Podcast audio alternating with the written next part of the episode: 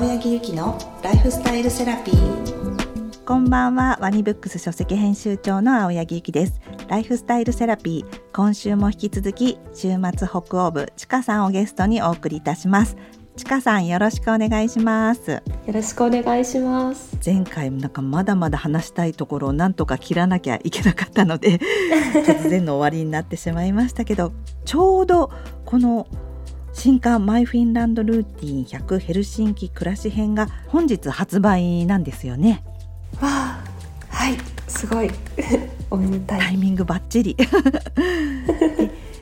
今回は住んでるからこそねちかさんができる食べる飲むに関するルーティンについていろいろお話聞いていきたいと思います。よろしくお願いします。ちかさんのこの章の第2章のこう食べるで本当に偏愛していろいろと見つけたものとかのお話も聞きたいんですけどあの一つあのパンケーキフィンランドに行ってパンケーキは誰かと一緒になんか食べるものっていう風にフィンランドではそんな感じなんですか？パンケーキって。あそうですねあのまあもちろん一人で食べても美味しいんですけどあのフィンランドの友達から立て続けに「今日パンケーキ焼くから来ない?」っていうあのお知らせを別々の人たちから頂いて、うん、実際に行ってみるとこう日本で想像するこうホットケーキみたいなものよりもすごくこう薄くて小さいプチパンケーキみたいなものをたくさん一度に焼くっていうスタイルのパンケーキもあの一般的みたいでわんこそばみたいにこうパンケーキをたくさん焼いてみんなでシェアして食べるっていうのがあの一つ楽しみ方になってるみたいでした。はい、へなんか日本はあんまりねパンケーキを食べようよっていうのはあんまりお店には行こうよってあってもお家で食べるとかそんなに誘うって感じじゃないですもんね。そうですよねなんかこうなのでたこ焼きパーティーしようよみたいなちょっと雰囲気であのパンケーキに誘われたのであこちらではこれがそうなのかなと思いつつでこう皆さん自分たちが夏の間に取ってきたベリーを冷凍して保存したりするのでパンケーキを焼いた後にそのジャムだったり冷凍ベリーなんかをこうテーブルの上に並べて好きなものを自分でおのおの乗せて食べてねみたいな形でもてなされることが多くてあのフィンランドならではだなというふうに感じました。なんかそのシナモンロールもすごく有名ですよね。そうですね。特別なシナモンロールの日っていうのが食べる日っていうのがあるんですか？あのフィンランドって。あ、そうなんです。あの10月4日がシナモンロールの日というあの日が。もうすぐですね。そうなんです、うん、もうすぐあってあのこの日はもう1年の中でも最もシナモンロールの消費量がフィンランドで多くなる日らしいんですけれどもあの街中を歩いてるとハッピーコルバプースティーデイっていうことでコルバプースティーっていうのがフィンランド語でシナモンロールなんですけどハッピーシナモンロールデイみたいな形でいろんなお店が自分たちのオリジナルのシナモンロールをこう押してですね盛り上げてる様子が街の中でも見れてなんてハッピーな日なんだっていうふうに思いました。本当ですね。なんかまたこれも日本でこれを今日食べようみたいなのってあんまりないような気がして。そうですよなんか七草がゆとかみたいな。なんかそんな感じなのかな。すごい可愛いと思ってみんなこうシナモンロールを買ってるのでなんか面白いですよねそうやってお店ごとにこのオリジナルのとかを作ってその日にこうバーッとこう出るみたいな感じってことですよね。そうなんです。あの普段からもちろんあのシナモンロールを作っているお店も多いんですけれども、例えばあのファッツェルというえっ、ー、とフィンランドの大手チョコレートメーカーの本店のカフェでは普段からもシナモンロールがあるけれども、この日だけは特別に焼きシナモンロールという特別メニューが出てあのお店の前でじゅわっとシナモンロールをさらにこうワッフルメーカーでプレスしながら焼き上げるっていう特別なシナモンロールを出していたりしてこの日ならではのシナモンロールにありつくことができます。でであの本の中であのちかさんが去年ヘルシンキ大聖堂まで行ってそこでこう食べるっていうことが書いてあったんですけどなんかそのちかさんのなんか一歩プラスされることがなんかより美味しいとか楽しいをこう充実させてる感じなのかなって本全体でも思いました。嬉しいいやでも本当に私がすごく食いしん坊だと思うんですけれども なんかどうせこうやっぱりそうなんですその焼きシナモンロールを手に取った時に街でこう今こうガヤガヤした中で食べるのもいいけどこんなに素敵なものだから素敵な場所で食べたいっていうことでなんかこうロケーションも含めてパーフェクトな状態でこう集中してしかもこう目の前に広がった景色も合わせて楽しみたいっていうこう欲張り食いしん坊なあの発想なんですけど確かにこう湖畔でブルーベリー食べたりとか場所も含めて、う。んそう。味の一つな気がします。だからこうなんか物語になりますよね。ちかさんのルーティンが。ただシナモロールの日だから。まあそれを買って食べることもいいけれどもさらにせっかく食べるんだったらとか 景色までもいいのにっていう その一個こうプラスされることがすごいストーリーになるなってこう本全体を見て思いました。すごい。今でも言われて気づきました。本当です。なんかこう食べる時ピクニックだったらここでこれを食べるとか、うん。なんか食べ物プラス一番その食べ物が美味しくなる場所っていうのが私の頭の中には確かにあるなっていうのを今聞いて気づいてすごいハッと思いました。本当ですね。でも私あの一番大好きなくだりが、まあ、皆さんも読んだらわかると思うんですけどチョコバーアイスにはまられてる章があるじゃないですか。そしたらなんかその冷蔵庫に好きなアイスををこうたくさん入れてそのたくさんその幸せが入ってるその保証された幸せって書いてあって すごいアイスに大げさって思ってすごく逆にいいと思って保証された幸せってそのちっちゃいアイスだけども自分にとってその冷蔵庫に入ってるのが保証された幸せってすごいいいなって思って読んでたんですけど。いやまさにあのなんかこう帰ったら、まあ、とりあえず冷凍庫にはあのアイスがいるしなあるしなって思うともうそれだけでまず一つ幸せなのでその子があるっていうのがそうですね私にとっては確かにあの幸せの必需品というかあのそんな存在ですしそういったちょっと幸せが少しでも冷蔵庫冷凍庫の中にあるって思うとなんかこう嬉しい幸せになっちゃいますね。すごいそれが伝わってきたしなんかそのちかさん飲むのもすごいお好きってはい、書いてあってあの本にも書かれてますけどあのビールをねこうプシュッと缶を開けるその音がすごい幸せって書いてあってそうなんです。あのそうなんですよねちかさん。あのなんか実はこんなにあのお酒が好きなのに一時期あ1ヶ月断酒してみたんですねフィンランドで。はい。ねえ諸事情で断酒したんですよね そ事。情も特になくなんか妹がああそうなんですね。あのはい1年もう飲んでないとかっていういう話をフラッとしてきて「えあんなにお酒が好きなあなたがどうしたの?」っていうことであじゃあちょっとやってみようかなっていう 軽い気持ちで始めたんですけどこうそうなんですね。うんそうなんですではもちろんお酒っていうことも好きなんですけどこう缶をプシュッと開ける瞬間っていうのは別にこうノンアルでもできることだったりすると思うんですけどすごくやっぱりそれが好きなんだなっていうのが思ってそれ以降その、まあ、ノンアルのサイダーとかあのソーダ水とかでもこうカシュッと開けるこう何か新しいことを始めるっていう瞬間うんを一日の中に入れることによってこう働いた後とそのあのそれまでとの間に新しいチャプターを作るような気持ちになれるっていうのが自分にとってはこのルーティンに潜む本当の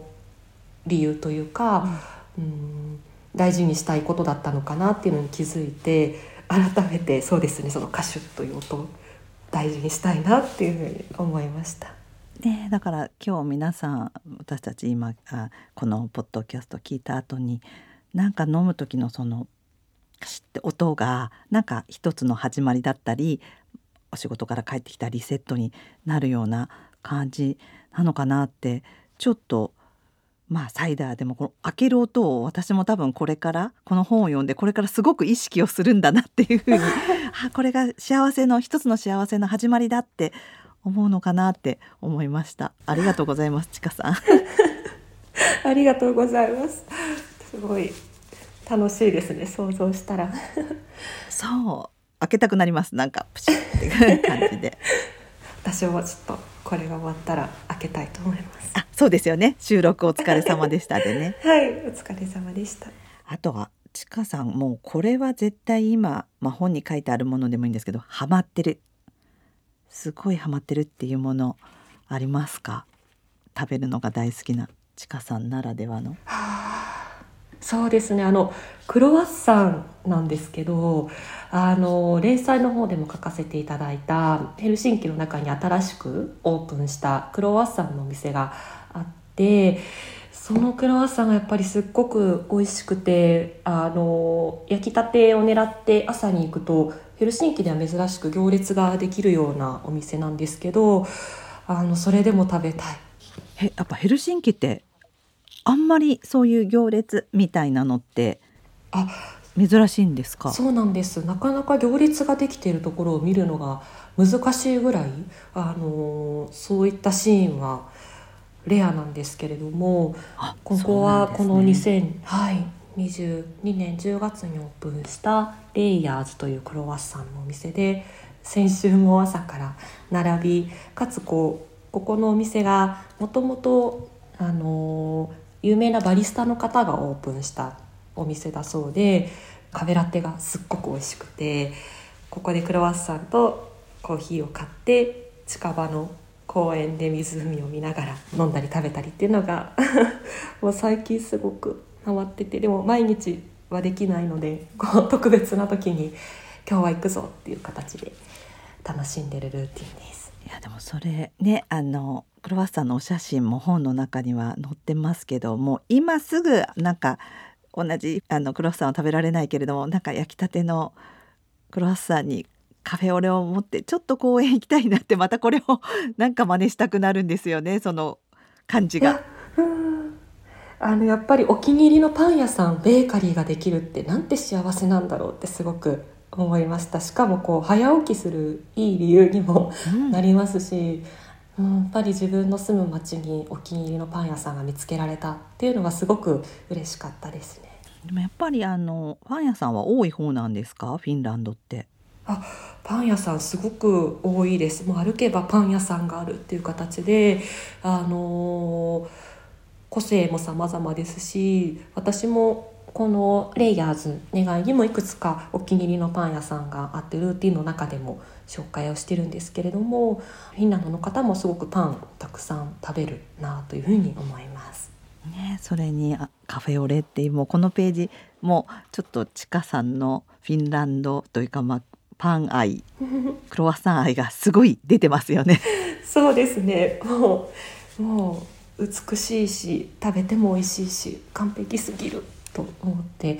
すごい大好きなお店です。ちかさんがあの一回あのこの移住されてからこの前日本にちょっとだけお戻りになった時にお土産で買ってきてくれた蜂蜜のカシューナッツ？はいあれもここに載ってますけどあれもほんと最高ですね。あよかったそういかがですか？って 聞きたかったです。美味しかったです。一瞬にして消えましたよ編集部で。食べたの みんな覚えてないぐらい、ね。多分お美味しいみたいな感じで。食べたと思います。いやもう本当に中毒性があるというかやっぱり甘いカリッとするかつちょっと若干しょっぱいみたいなのがもう止まらなくなっちゃって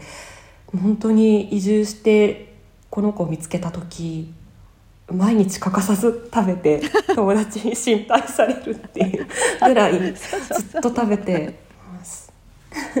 心配されるぐらい食べたんですよね。食べてるっていうかまあお気に入りになったんですよね。ああそうなんです。そうなんです。あの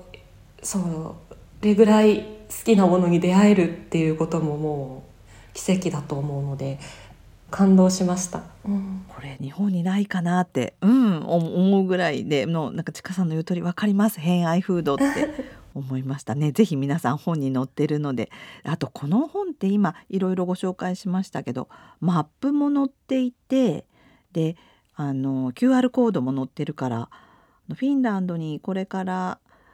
ね遊びに行くよっていう方もパーフェクトなガイドブックでもありますよね。そうなんです。あの今回の本には QR コードを載せていただいたのであの実際に写真と絵で見るっていうだけじゃなくってその QR コードから実際の様子であったりとか周りの風景だったりも楽しんでいただけるのでより日本にいながらも実際に旅した気分になったり実際に自分の Google マップにピンを立てて私もお気に入りの場所とか行きたい場所はいつもピンを立てるんですけどそういった形で楽しんでこれからのフィンランド旅に備える使い方もすごくしやすくなったんじゃないかなというふうに思います。ねなんか本当にただエッセイとして読むのもいいしフィンランドへの思いを募らせるのもいいし実際ガイドブックでも使えるというちょっとかなりパーフェクトな本なんじゃないかなということをこれはお伝えしておかなければと 思いました。いやなんかこの間つい最近あのインスタグラムの方にコメントをいただいた方が嬉しいコメントがあったんですけどその方がまさにフィンランド旅行の時にあのマイフィンランドルーティンを持って旅に来てくださったそうなんですけどその時かもめ食堂に行ったら相席した日本人の方がたまたま同じくマイフィンランドルーティンを持っていらっしゃってでそれであの意気投合してどのページが好きっていうのをその場で話したりしてすごい楽しかったですっていうコメントを頂いてああそんなことが映画みたいなことがあるんですかと思ってなのでもう実際にこう、旅で、ね、そう持ってきてくださってる方がいる、かつ鉢合わせてそんなことになるっていうことが実際生まれてるんだっていうのを知って嬉しかったです。なんかそれもあのその方たちも旅のいい思い出になりますもんね。あみたいな。でもそんなことがあると思わないですもんね。そうなんです。なので本当ですね。実際にこの1年の間に何人か私の友達もヘルシンキに来てくれたんですけど。マイフィナルルーティン欠かさず持ってきてかつも付箋がびっしりついた状態で持ってきてくださってて何でしょうもう付箋の意味ないよねっていうぐらいいろんな箇所に付箋が 貼ってあって。わかります。私もなんかねこれ絶対なんか忘れたくないなとかあの今この新刊なんですけどめっちゃ付箋貼ってんですよね、すでにめちゃくちゃ付箋が。絶対行きたいとかなんか付箋を貼らせる本みたいな。感じかもしれませんね。ねでもそうの癖を貼ってこう自分の本がもうさらに自分のものになっていく感じというかあのそれもすごくあの素敵だなっていうふうに思いましたし私の友達もあの数日間の滞在でかなりのルーティンをあの制覇していてやっぱりこの今回もなんですけれどもフィンランドルーティンだけど私がやっぱり暮らしてて一番好きなヘルシンキの街中にすごく特化されているのであの数日間の旅の中でも十分回れるというかもう充実した旅にできるようなルーティンになってるのかなというのをその実際に回った友達の様子を見て改めて感じました。なんです一応ねタイトルもヘルシンキ暮らし編っていうことになって少しねちょっと小旅行みたいなのは載ってますけどこれでもうヘルシンキ制覇できるっていうことですね。いやそうですねもうあの魅力が本当にたくさんある街なのであのその短い滞在の中でもギュギュッと楽しめるヒントになると嬉しいなというふうに思います。はい、ありがとうございました。ちかさん次回はこのヘルシンキ暮らし編の中からもうちかさんが楽しんでるもうルーティンの真骨頂いろいろとお話を聞きたいと思いますのでよろしくお願いします。よろしくお願いします。ちかさんありがとうございました。ありがとうございました。ここまでのお相手は青柳ゆきと。週末歩行部ちかでした。青柳ゆきのライフスタイルセラピー